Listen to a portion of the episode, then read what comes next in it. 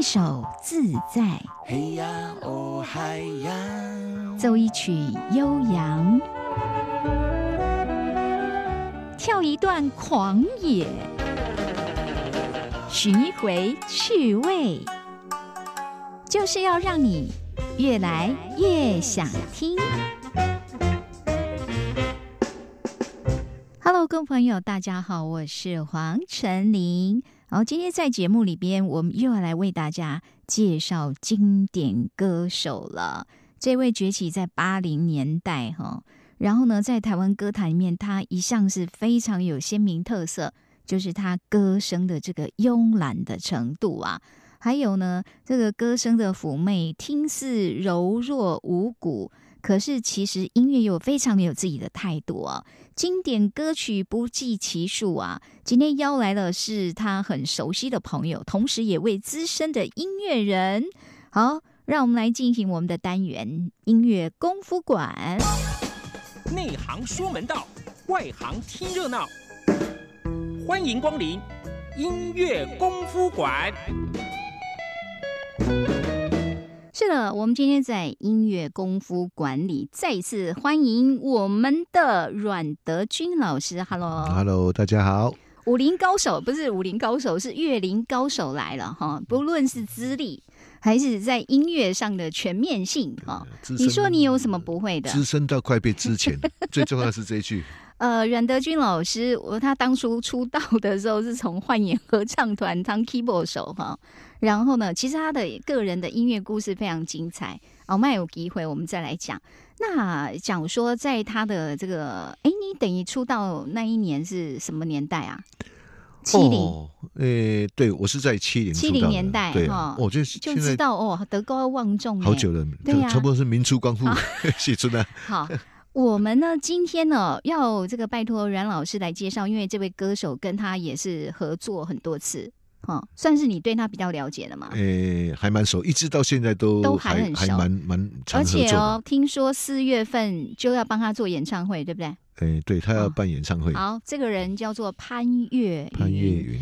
我听到潘越，我第一次听到他的声音的时候，我我就会想说，这个人是谁？为什么那么像猫？嗯，我觉得他的那个声音很像猫，因为非常非常的慵懒。他自己也觉得他自己像猫啊？哦，真的吗？请问他家里有没有养很多猫？有，他以前有养猫，现在没有了。哎，好像有，好像还有，还是有，还是有。所以他也自觉他真的很猫，就对。他他常常他说他自己是猫啊。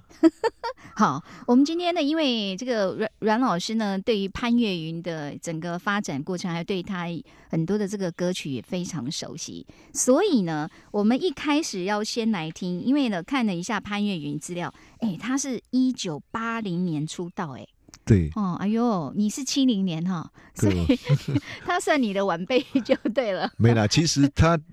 你讲的那个出道是他出唱片嘛？对，正式出唱片。还没有出唱片之前，其实他已经就有在唱了。哦，有，他好像在餐厅，对，在餐厅驻唱嘛，哈。对啊，对，所以人家的歌唱的资历，我看到的是他从十几岁就开始在唱了。对啊，而且有一点你们都不知道，其实阿潘以前是体操选手，哎，真的吗？对。哦，啊，他体操的。那为什么体操选手不去练，后来跑去唱歌啊？嗯啊，可能发现另外一个才能比体操还要 还要强吧。也是哈，体操也有它的一个怎么讲，也是有要挑战的难度哈。好，那我们今天要听的第一首歌，就是可能很多人想到潘越云，也许你跟我一样，脑海中必然会浮现的，就是这一首。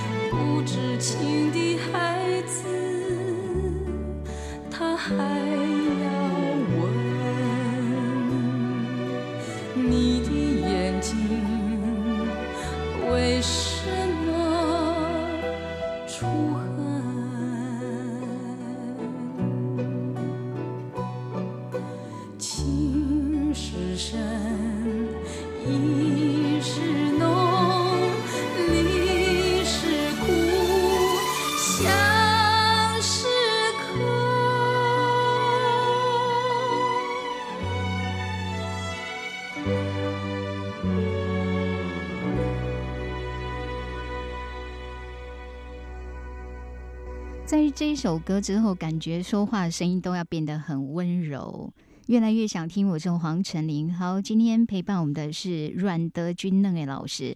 因为呢，我们要请他介绍他非常熟悉的这位歌手，那就是潘越云。《天天天南》这一首，应该说是潘越云他早期，等于是也是他在歌歌坛打响名号的一首歌。呃，算算是扬扬名立万的一首歌哎，。真的扬名立万。来，请您分析一下，为什么？为什么他其实也有很多歌曲啊？那为什么这一首可以让人们他那时候还没有很多经典的歌曲，这个算是他的，应该算是第一首经典歌曲哦。刚才我们听，其实我每一次听《天天天蓝》，也就是它前面它的乐器的配置很简单，对不对？对他那个其实哈，这个又是个大师的杰作，是。那个大师叫陈志远，哦，这个是他编的。是。然后哦呃，陈沈呃几年前他往生嘛，是。那我们有为他举办了一场那个纪念音乐会，然后呃潘越云也来唱，嗯也是唱这首歌。那我们还特别找了原来那个天天的那个那个拉小提琴那个老师来，他叫陈忠诚。哦，然后因为那场嗯有有很多 violin 嘛对，他同时也是指挥。哦，多年后老师就变指挥了呢。对，那然后那个那个老师还是那个还是搭的很好，还是搭的很棒。所以这一首歌从一开始那个小提琴的那个部分，嗯旋律很美，对还有钢琴也是很重，对不对？对，就就两两个大师嘛，一个陈志远，嗯 一个陈忠诚，都姓陈的。但是如果你是你跟潘越云在演唱会合作的话，钢琴就要由你自己负责嘛。对，我就要变成要弹钢琴。这一首歌其实它不好唱哦，哦，这一首歌哈，其实它呃作曲的时候哈，它比较去抛弃原来的，比如说呃四四拍的东西，可是他嗯比较不会局限在四拍，所以它这个歌里面随时都有呃四分二的拍子出现，然后又出现在那个那个人体的那个那种那种嘿很障碍的地方就对了，就是很不符合人体工学了。很，你是说他那个拍子对，拍子不好抓了。哦，因为它出在不是我们很惯性的地方，就好像什么歌，就好像呃李泰祥李大师做的那首《橄榄树》也是这样，他是下的拍子都在下在人性的弱点。不要问我从哪里来，你是说他的那个节拍的好重点？我我打个比方哈，是好你看哦，一二三四一，不要问我从哪，这个是一种唱吧。哦，对，好，一二，不要问我从哪里来，二三是等于重音是在第一拍嘛？不一定。我刚刚唱两种不一样。好，哦我现在唱一个哈，再还有对三拍的哦。对一二三，不要问我从哪里哪来。哦，那你的意思说，有时候你那个重音落在哪里？有比较顺的、一般的，一般大家比较习惯的是四拍嘛，可能是因为我们接触最多就是四拍，对，接下来就三拍，嘿，对啊。然后它出现一个四拍，随时开个两拍的时候，你有时候哦。会觉得时间不够。哦，它是其实已，经过了。然后又加上两拍这样节对奏，对对，哦。所以看你怎么解，你要把它当成六拍呢，还是要当成一个四拍一个两拍？两拍，可是基本上四拍再一个嗯两拍跟一个六拍，基本上都是不是很符合人体工学，所以这对歌手来讲，演唱的难度就增加了。所以他要习惯了。哦，可是坦白讲哦，呃，我觉得这首歌吸引人是，你会觉得，因为我刚刚说潘越云的歌声，就是你会想要慵懒两个字，你会觉得他好像是很随意的唱的，就是一点也不勉强那种感觉。对他，他蛮喜欢这种唱法的，就是他、哦。呃慵懒了，就可只能可以这样讲了。对，所以就是呃，他为什么常讲自己是猫，就是这样啊，猫就是总是平常就是懒懒的，可是要慵懒，但你说他这个节奏其实是有一定的难度的，对，对，所以变成要你熟到一个程程度，然后就像人家讲说，好像在练以前在练功啊，练到那种返璞归真了，有没有？啊。啊？那个意思哦变成要这样，其实很惊，可是你唱起来外面是看起来是哎很轻松，或者是很自然的。我现在懂了，就是有很多人认为这首歌听起来不难，嗯。因为他感觉不是那种像爬山这样忽上忽下、忽上忽下，对，感觉他唱的好像是很随意。可是其实你自己真的去其唱看看，实重点他是拍子，就是难就难在拍子。对，哇，要是没有阮老师的解释，我们还真我只是沉迷在那一种非常优美的，好像在云端上，然后飘着雾，好像要拍一电影的般一般人在唱没有没有一个拍子唱拍本一二三帮你数嘛。对。可是，譬如说我们现在在录音，或者是我们在演唱会，其实我们耳耳机里面其实都是有节拍器的，哦，所以我们要常常去去去去去呃调整我们弹的跟节那个节拍器的那个契合度。哇。而首先还要不会被干扰哈，这当然是因为因为每个歌手他最希望就是说嗯，谁都希望说你给我一个很好的平稳的速度，让我很舒服的唱，而不是忽快忽慢的、对对，对。除非说这首歌以他为主，他想快你要跟他快，他想慢你要跟他慢。嗯啊，偏偏这首前面那个什么，天天讲前面就是这样子，前面就是 就是要忽快忽慢。所以难怪人家可以抢下滩头宝，就是扬名立万，真的是靠这一手对啊，就是就是要这样。那今天因为要接受到潘越云，因为阮老师说他的招牌歌实在太多了。哦，太多了。我们很勉强的 在里面，应该说在过滤，在过滤哈。好，嗯第二首《相思已是不曾闲》，而、我们先听一段哦，再请阮老师来讲为什么他要安排这一首歌曲哦。说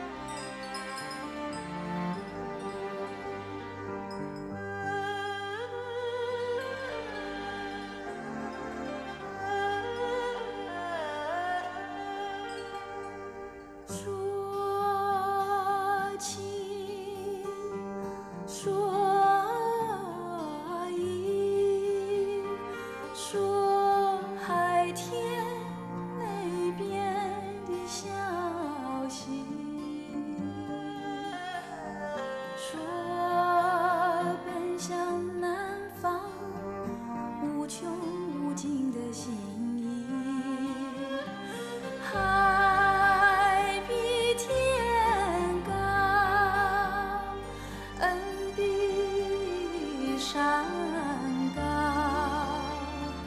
怎奈春雨把长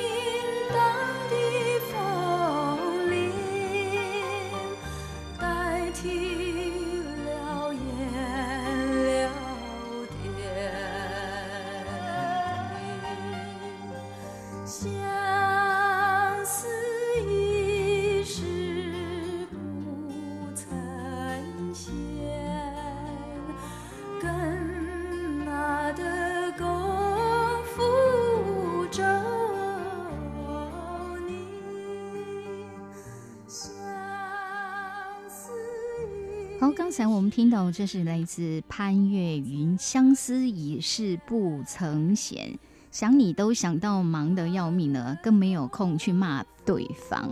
阮老师，请问一下哈，你跟潘越云认识很多年，对不对？嗯，还算请问他如果骂人的时候也是声音这么温柔吗？其实哈，嘿，他台上跟台下讲话的声音的 pitch 不大一样，台上会比较低沉，不应该是哦，呃场景跟情绪的关系嘛。所以他上台的时候他就自然会变成这样子。哦，你说他上台的时候，他的 key 会声音会比较低，，对对，但他在台下台下就比较好啊。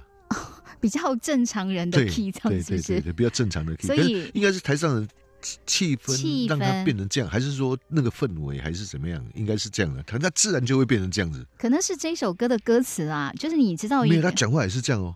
哦，真的吗？对，也唱歌跟讲话都是都是这样这样低低沉沉、沙沙哑哑的这样子。哦，这是讲话啦哈。可是，在台下有时候就不会啊。但他骂人，好像是是有切换器还是什么，我搞不懂他到底有没有相当于啊？我这是我这是不是切一个开关呢？哦，对，因为有时候的确那个表演者有的在台上，有的是台上台下会截然不同。对的，他会自己酝酿了，你只能哎只能这样说了。那个氛围，不过坦白讲啊，刚刚这首歌，当然光听歌名就觉得非常的文艺风哦，对了带着一种古典的美，就是有点那个那个那个古典的那种嗯，国乐的那种古典带一种民俗的美感有，点有点感觉有点南方，嘿，对不对？哎、可是我觉得为什么每次他的歌搭配的那个乐器演奏水准，因为这个编曲也是陈志远大师。我跟你讲，我们在那个年代七八零年代哈，绝对跑不掉的一个名字叫做陈志远。陈志远，哎，所以前哦，我们嗯以前读书的时候不是说什么仰韶文化、什么文化、陶彩文化对？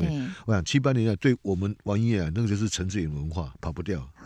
哇，陈志远文化，好，我们这个在介绍经典歌手之后，后面还有这些经典的这些音乐大师可以值得来介绍哈。好，那潘越云《相思已是不曾闲》，你觉得这也是他相当代表性的歌，是不是？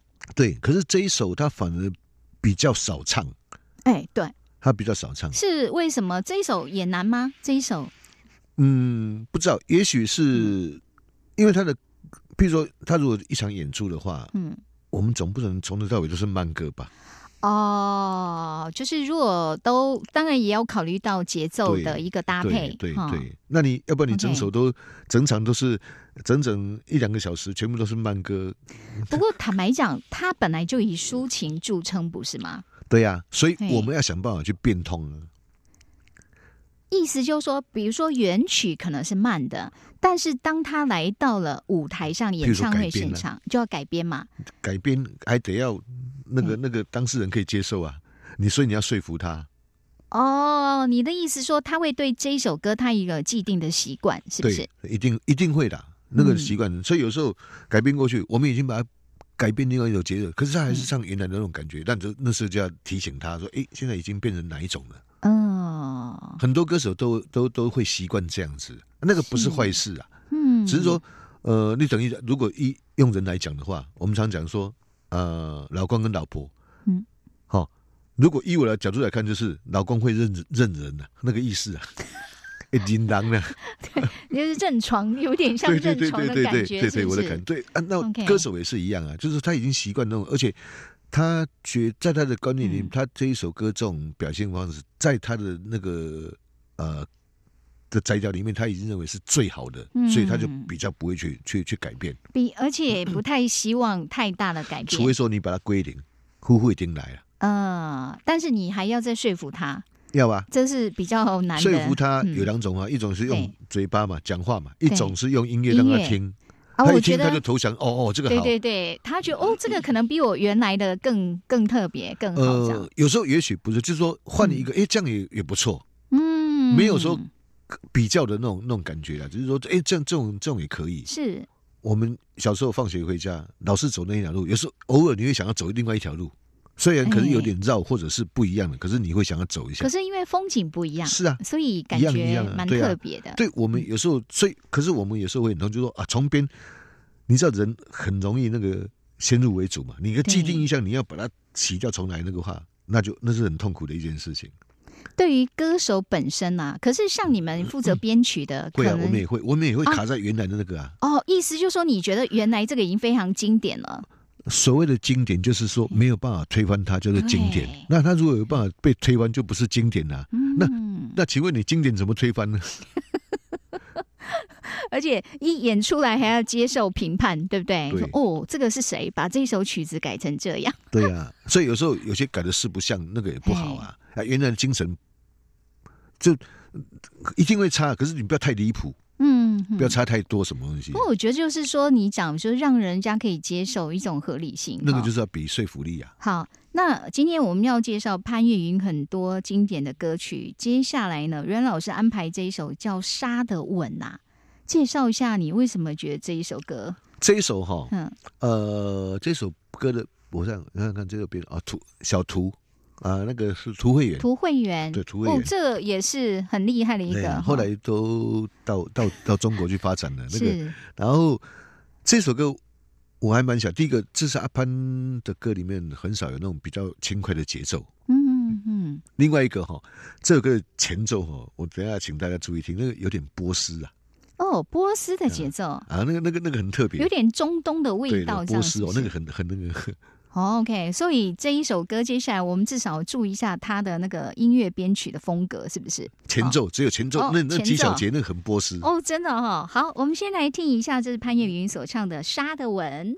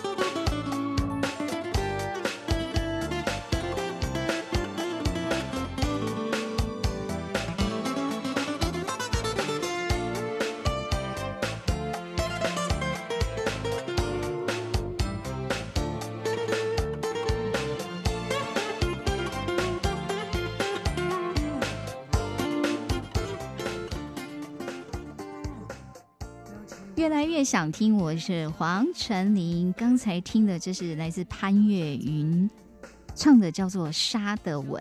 好，今天呢，我们音乐功夫馆邀来的是阮德军那位老师。那个老师对潘越云的歌曲知之甚深哈。那个老师，我先问，刚才听完以后，我就可以理解为什么他前面会有一段你说的是比较波斯一点的那种节奏。人家的歌词就是围着一个薄如蝉翼面纱，而且肯定是个美女。你你你你会想到什么？那个那个《神鬼传奇》吗？没有，我就想到中东那边 中东那边美丽的女子，就是她那个纱围着脸，然后眼睛很美很美。对不对你？想到的是肚皮舞，怎么哦？人家我觉得刚刚这首歌跟那如你所讲，潘越云大部分的歌都是比较慢的，嗯，比较慢版，然后比较抒情的。对可是这一首有一点那种其实挑逗的味道、哎、对啊，就是哦呃性感的，哎，对，哎，呀对对对性感啊，性感了。说的性感，就是这个在他的一些歌曲，其实潘越云本身本人是有这种性感的特色有，。就是他他的特质哦，就是嗯性感，然后神秘嘛，哎，对对他就是这。两个嘛。但是我们刚刚在讨论哦，他的这一首歌的 key 音其实是更低，是不是？对，是算低沉的，哦因为他他要表现他沙，嘿，然后磁性的那种声音嘛，就可是我刚 sexy 的那种。我刚听对，因为要 sexy，所以我刚听他这一段，他的音域其实是对他来讲也是蛮漂亮的一段对音乐、啊，哦他。他的中低音很好听啊，嗯，这一首我们刚刚试了一下，我想要试看我能不能唱，我发现我根本没办法，唱不下去。真是不好意思，我的音真的所以这一首嗯在我们在四月份的那个那个演演唱唱会会，我也我也把它放进去，哦。那你会把它重新改编吗？不会呃，哦，不会，这个有一点比较还原它原曲。对对对对 OK，好，因。为我觉得这首改编嗯没有没有什么意思啊。只是我觉得要那样的前奏，你要是说也有那样的破事前奏，它是不是该得配合一点那个那个要再伤一下脑筋，那个要再伤一下脑筋，那个 OK，那个那个，而且它后面有，我觉得有点像那个 Sade，那个 Sade 是一个女歌手一手，个很女歌手，她嗯专业，她也是专门唱巴萨诺玛，然然后他唱那个，他比较有名的是 Smooth Operator，对，因为潘越云的声音低沉，是不是因为就是比较低，所以听起来就是怎么讲，完全没有毛边的那一种，就厚厚的这样，对嘿，对啊，很很润，很舒服的哈、好，那刚才呢，这个沙的文，我只是想，我记得有一次好像在演唱会看过他翻唱那个《布鲁》嘛哈。嗯，其实潘越云也是可以跳的哦，可以哦。到时候要不要建议他跳一下中东舞？这次那个那个有人在讲，哎，不要再跳，我说不要再跳了，那个 就怂。那怕他把阮老师拉出来一起跳。上次那个那个在就是就那场你讲的那个乌鲁那场，你有去看吗？那那那那场那个就是我直播讲了一句话，嘿把我记得记得 N 年了。你讲了什么？不是，他那时候就舞女嘛，但是他跳舞，对啊然后他还有那个高难度的动作，就是让舞群整个把它翻过来，嘿嘿，然后。呃，那时候他就去定妆，然后他就定了个亮片的衣服，这样有流苏的那种衣服。然后就我觉得，因为我很少，我们很少看到他穿 很短的裙子，对不对？哦对，而且还有亮片的。对，然后第一次看到，那我就我只不过是忽然间看到，我就是没有什么意识的讲，就说嗯那个好像跟他看丑用那 你是说他看起来比较粗壮是不是我？讲腿啦，跟他可能他丑用，你好大的胆子啊！他就这个记了 N 年呢，后来每次都说。张老师嫌我，每次都都张老师嫌我腿腿粗我。告诉你，得罪他了，他永远记住你，他可能以后忘了你这个人，但记住这一句话。你怎么可以说女生的腿很粗壮呢要？不然我要怎么讲？那个虎背熊腰吗？我要怎么形容？还是孔武有力？老师，stop，不要破坏我们对刚刚这首歌美感的一种感受。好，我们接下来要听的潘越云哦，接下来是他这个闽南语歌曲，这一首也是他招牌中的招牌，锦鲤记掉了哦。然后我想我们缓和一下气氛，先听这一首有气质的歌，再来请教阮老师。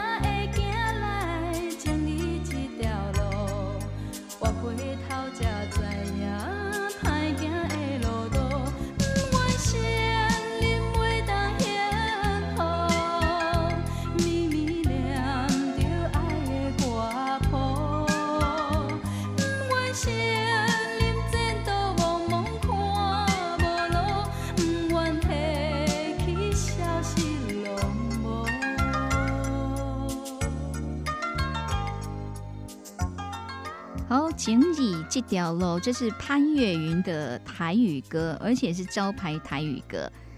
越来越想听，我是黄晨林。今天陪伴我们的是阮德军那位老师，一位资深的音乐人。好，真的很资深，因为他认识好多歌手，而且从他们年轻的时候，哎，你跟潘越云大概是他几岁的时候你就认识他？就我小时候就认识他的，我跟你讲，你又要得罪他了，是不是？你敢说你是从小看着听着他歌长大的吗？我只是说我小时候就认识哦，他。你小时候就认识他？我跟你讲，我讲一个 讲一个一个一个题外话哈。嗨，呃，哎，那个不是不几年，我做那个凤姐凤飞飞哈，做凤飞飞的演唱会，第一次三十五年复出的那个那个，然后台下观众凤姐我爱你，然后嗯。大家哦这边我爱你，那边我大家都我爱你，对。对。然后忽然间听到一个男生讲凤姐，我小时候听你的歌长大，我一看那个明明就感觉比凤姐还要老，然后他说凤姐我小时候听你歌长大的，哇，那那那那那你知道凤姐怎么回答？怎么回答？哦，好巧，我我也是从小唱我自己的歌长大的，这厉害，因为可见人家就有这种这种这种雅量，对不对而？且可见因 n n 次了，一定有歌迷这样喊他哈。对，坦白讲，我我们会认为说，当然歌迷可能认为这代表你看我多喜爱你，对了，你的歌我都可以如数家珍哈但对歌手来讲，你干嘛提醒我年纪多大呢？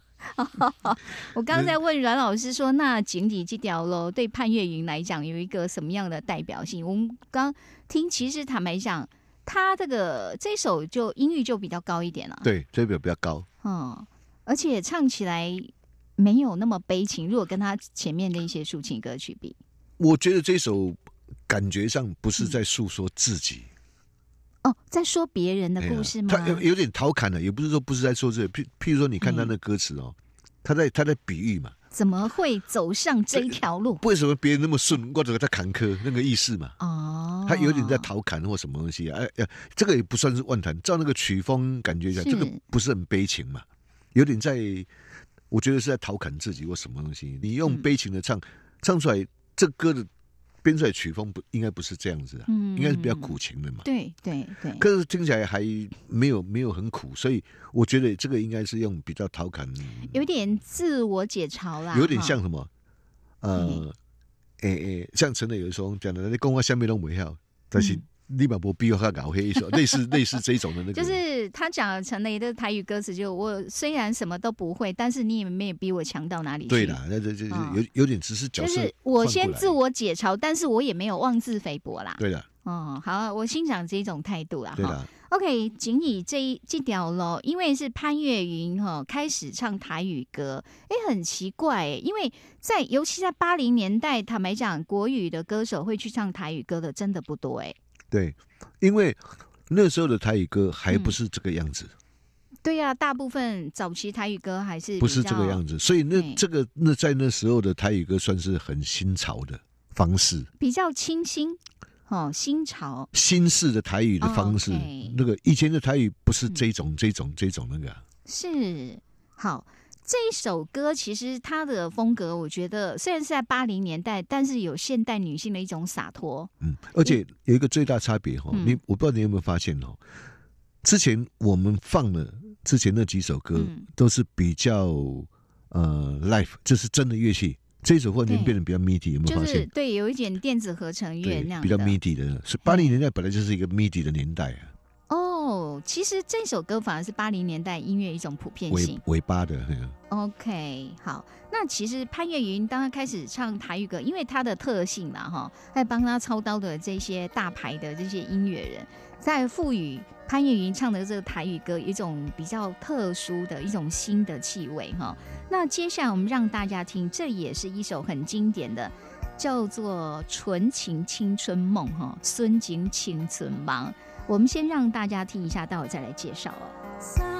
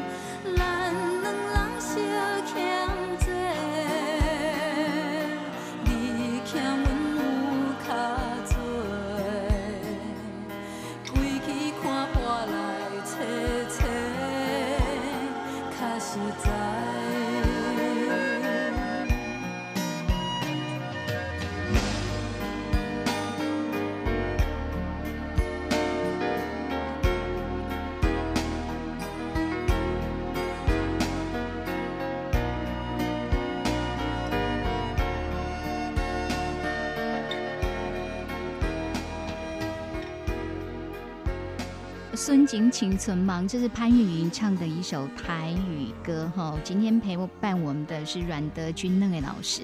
那那个老师来，请问一下，因为刚刚其实这一首歌，我觉得潘越云的歌声里面有一种独特性，就是他那一种妩媚哈。那个老师说那个叫做撒娇啦。哎、他个性是不是也很会撒娇？会哦，可是他看人的我看人，所以他会跟你撒娇吗？哦，有时候会啊，因为我觉得，就是有时候你听歌手在唱歌，你可能可以去感受到他个人的一种个性。刚刚这一首啊，《孙景青春梦》，其实他唱的真的感觉是特别特别撒娇那一种，对对，特别塞奶，对不对？哈，这一首歌就很典型的城市城市歌曲啊，啊。因为这个是陈升写的歌嘛，而且是他制作的啊，哦，他制作的，而且我还在怀疑说嗯，不知道有没有被灌酒嘞。其实我们听说陈升的习惯，哎，其实不止他，有一些歌手在录音的时候喜欢适度的放记得这时。候陈嘿。升，那个时候他们陈升跟阿潘都在滚石，哦，所以是同门嘛。对，，一样是歌手。嘿，对啊，陈升那时候呃还没有像现在这个看展这样子，那时候还只是一个歌手而已。那只是个歌手，。对，也还没有自己没有专属变，什么都还没有，只是一个歌手。可是他那时候其实他的音乐的风格就蛮鲜明的了。其实他的他的他的 style 一直都是这样子，哎，对，从他早。期就就就就一直都是这样子、哎，啊。不过话说回来哦，如果说今天假设你是一个编曲者，有机会，比如说演唱会上，你要去重新诠释，在我们印象中，就是你可能很熟很熟这样的一种音乐形式，比如说这么沉深的风格，你是会选择呢比较顺呃配呃呼呼应，或者是回归原汁原味，还是说你会想办法完全把它颠覆掉？呃，以以这一首例子来讲对哈，以这一首比较嗯没有礼貌的讲法哈，嘿，我我而且我也已经你已经编了干了这种，事，哈好好哎已那经做过，可以跟我们分。享一下你是做了什么改变吗？我觉得我这首，像我这首，我那时候重新编，我把它弄成一首西洋歌，叫做《Blue by You》的方式哈。嘿，那个是一种比较呃，那个就是也是慵懒，属于慵懒。我觉得那个会比较符合阿潘的那个那个那个那个 style 的那个，所以我那时候我也是有改，可是基本上它的呃它的基本的架构我没有去变，我只是改它的呃，就好像一个房子哈、嗯我不会去改外形，可是我改它的装潢，意思是一样呃我。知道，就是音乐的风格其实还是有改变嘛。对哈，对那意思就是说，可能会让他唱起来会更加慵懒那一种感觉嘛？对，就是、嗯呃想办法让他那个歌听起来浪漫一点这样子。啊，你讲啊，因为他这个纯情嘛，他在讲这个青春年少的时候做了一个非常美好的纯情的对梦。对，哦，年轻的时候免不了纯情跟蠢都会带着有一点点的。对那音乐风格也分了，有的走的就是纯的，有的就是蠢的。都都会有了。真希望有机会听阮老师编的那个，让大家来判断一下到底是哪一种风格。好，您现在所收听的是《越来越想听》，我是黄晨林。今天呢，我们要透过阮老师他长期以来就是他对音乐的一个敏感度，而且他对很多歌手跟很多歌手都很熟，也知道他们的一些演唱的历程。而我们今天要谈的是潘越云的介绍，是他的一些经典歌曲。接下来这一首歌是阮老师特别推荐的哈，而且坦白讲，就是常常就是如果在播潘越云的歌，这一首比较少会被拿来播放到。对，因为这首歌算是比较有深度的歌了。是因为太有深度吗？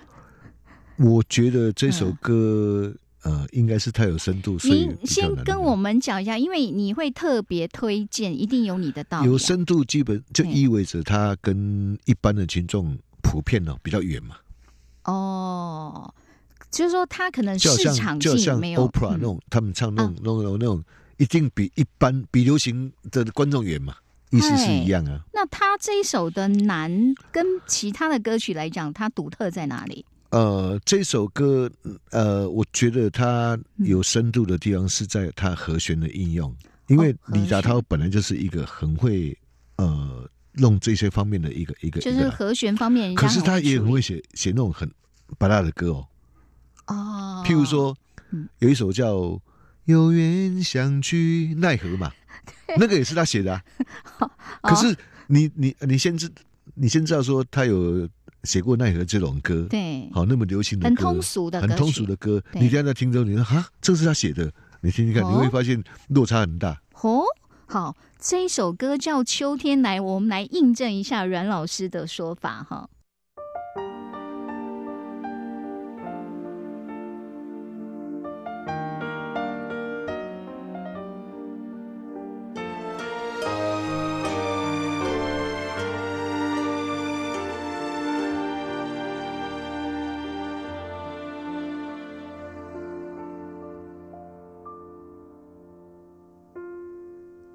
春天来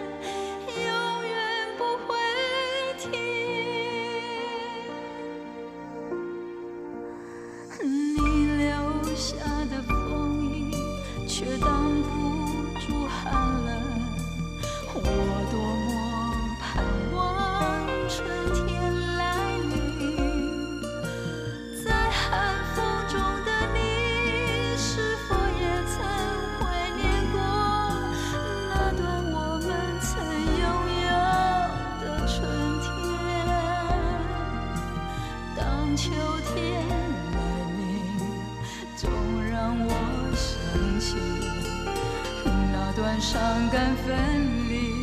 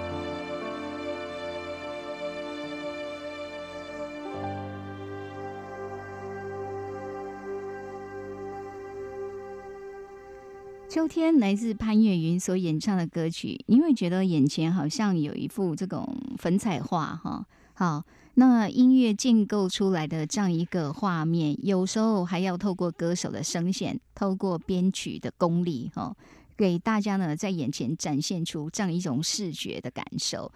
我们今天呢，在节目里边邀来的这是阮德军阮老师，然后呢，请他来跟我们介绍潘越云的经典歌曲哦。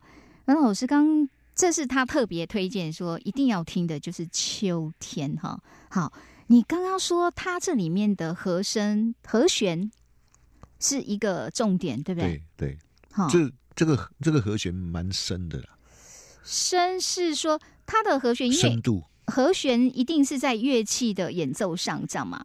对，这个音配上那个和弦，嘿，使那个音在这个和弦里面的位置变得很特殊。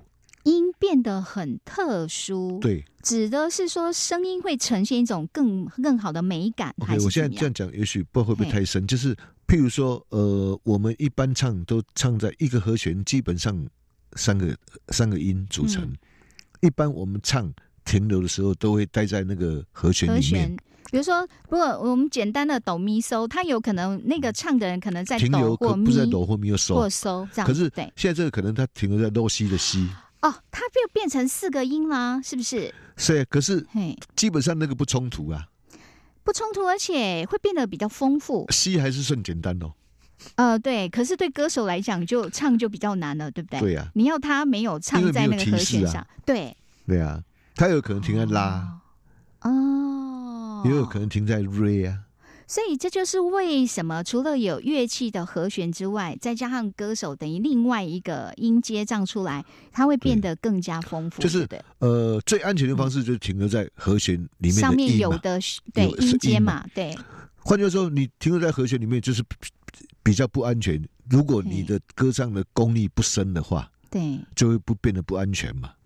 可是你你怎么样用你也摘雕，把那个不安全变得听起来很自然，甚至于很合理、成立，啊，这个就是功力啊。功力不止来自编曲，演唱的人功力真的很重要。当然了，当然了哦，当然了。这就是呼应我们一开始在听潘越云唱那个《天天天蓝》的时候，你就会觉得他好像是很轻松、很而且这首。歌，呃，我觉得他比较，他表现的比较全面。为什么这个歌哈，它的音域是从低到高都有，滴哒哒哒哒，前面低的，后面都是高的，嗯，而不是像前几首偏重在低音或者是在哪一个音域。对，所以这这一首是比较比较宽的那哦种，比较前音域啊，音我觉得域也比较宽广。对。还有就是还要求歌手要唱那个那个和乐器和弦里面而且前面那个是没有用节拍器，完全是跟歌手、跟乐手要呼应的那种速度，要互相将就了，互相去注意那个默默契。对，所以刚才听这一首歌，而且这嗯这还有情绪的起伏都要注意。所以我才会跟阮老师刚问说，潘越云的这个，如果说演唱会你帮他弹，你这个钱大很难赚哦。就拍那个算是做工了，我的意思说，大部分演唱会里面，钢琴当然是重要，但是它分量不会这么重。这这这两个啦，而且这两个我都没有办法去去去讲什么跟反抗的嗯，一个一个姓潘叫潘越云的，对一个姓齐叫齐豫，这两个我都没得给笑呀。齐豫也是钢琴非常重的啊、所以全场我知道了，不管是潘越云还是齐豫的演唱会，现场露脸最多的那个反而是阮老师。没有没有现在现现在齐豫我已经解解脱 哦了，，这样子哦。我齐姐的我现在已经解我说，脱了。如果他有出场，那个阮现在还有老师有有另外一个大师出来叫涂影哦，他可以去。但是就是觉得，在他像潘越云的歌曲里面，钢琴是一个非常重要。对啊，然后你说，因为有时候在那个没有固定的这样的一个节奏情况下，其实有时候是你要带着他，是不是？要带着他，然后嗯，其实变成那时候我们那个神经哈，呃，要非常布满全身了哈。要非常专注这样。嗯呃，非常专注是一定的，可是就是说那个那个那个那个触觉跟那个感觉要布满全身，包括手，包括眼睛，包括耳朵。就是因为什么？因为我们要任何的线索，知道说他什么时候要唱，什么时候要停。好，譬如说他现在呼吸，就是表示要唱，哎，那你就要对赶快赶快跟上啊！嗯，啊，那那要停我们要赶快赶快赶快，然后他哪里拖长音，我们要怎么样去修饰？那这时候就显现出弹奏的人的功力了。所以那个神经是随时都绷得很紧的。所以我们在讲说默契，还有另外一个就是不能弹错，然后另外一个是他也不能唱错，就是你的意思说你们两个也都很忙，他唱他也要注意你，你大概是因为这是弹到哪里了嘛？双向的互动啊，对并不是只有单向的啊。那单向你就哇变成去卡拉 OK 唱就可以了。是是是，所以这个我我只是刚刚这样一路听下来，觉得潘越云的歌其实钢琴的比重真的很重。就是嗯呃，奉劝如果有弹钢琴的，不要去做阿潘的演唱会，拍弹。刚刚阮老师我们在听歌的时候，他说潘越云会要求一定要把那个钢琴的声音放到最大，他才有安全感，对不对？对，我们最后呢，这一定要放的一首歌曲，这首如果没有放，连听友都问为什么你没有播到这一首歌。我是不是你最疼爱的人？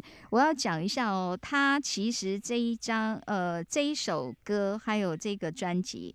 有拿到一九九零第二届金曲奖最佳专辑奖，然后女演唱人她是入围，嗯，好、好，阮老师来，我是不是你最疼爱的人？所有的人都说他绝对是潘越云的经典，那你是怎么看的？是啊，这个这个也是他其中的一首，因为阿潘的经典歌太多的啦对。我随便讲哈，一般我们会有既定的印象，譬如说黄小琥等于不只是朋友，呃呃，对他，蔡琴等于是赌你啊，哎基本上的哈，啊或者是恰似你的温柔哈，这些我们讲，嗯哈啊呃，萧煌奇等于是你我你是我的眼，对，啊对不对？类似这种，那阿潘哦等于什么东西？你可以讲的太多，阿潘哦等于天天天然，等于桂花巷，哎，没错，你看，我等于桂花巷爱的箴言都还没，放等于，野百合也有春天，太多了，太多了。没有，我觉得哦，他跟周华健一样，就是他光歌名就可以串成一首歌。周华健他还没那么多，万最多的是他潘越云跟张清芳这两个是最多的。OK，潘越云、张清芳光是红的歌名都可以变成一首歌了。而且我就不懂说为什么这个为什么他们公司独后这两个，他们的公司为什么都可以找那么多好歌给他们唱唱，而且都变经典了？为什么别人都没有那么多好歌？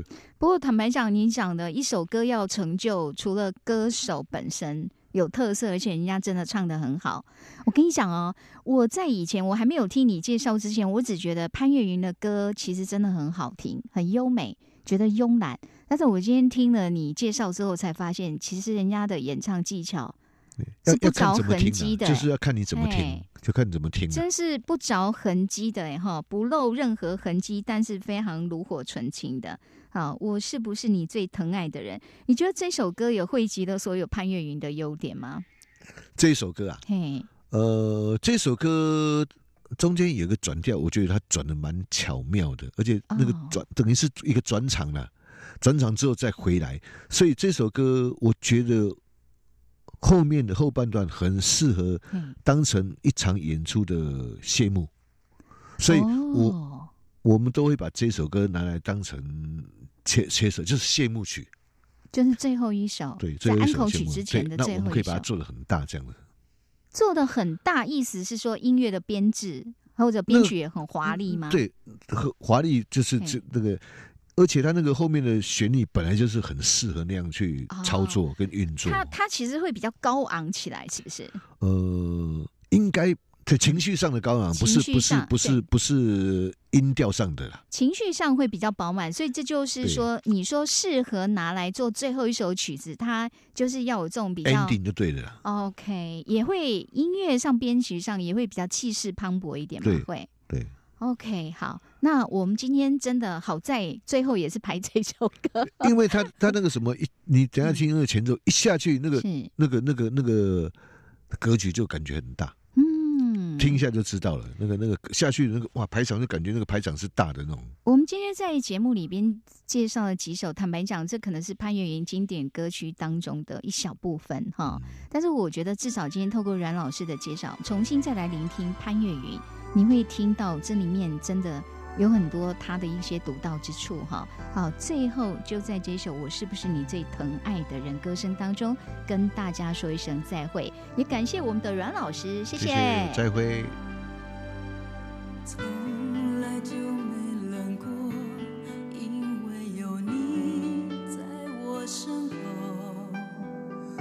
你总是轻声地说，陪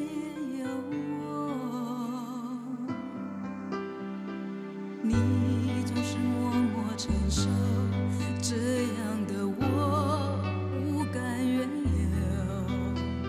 现在为了什么不再看我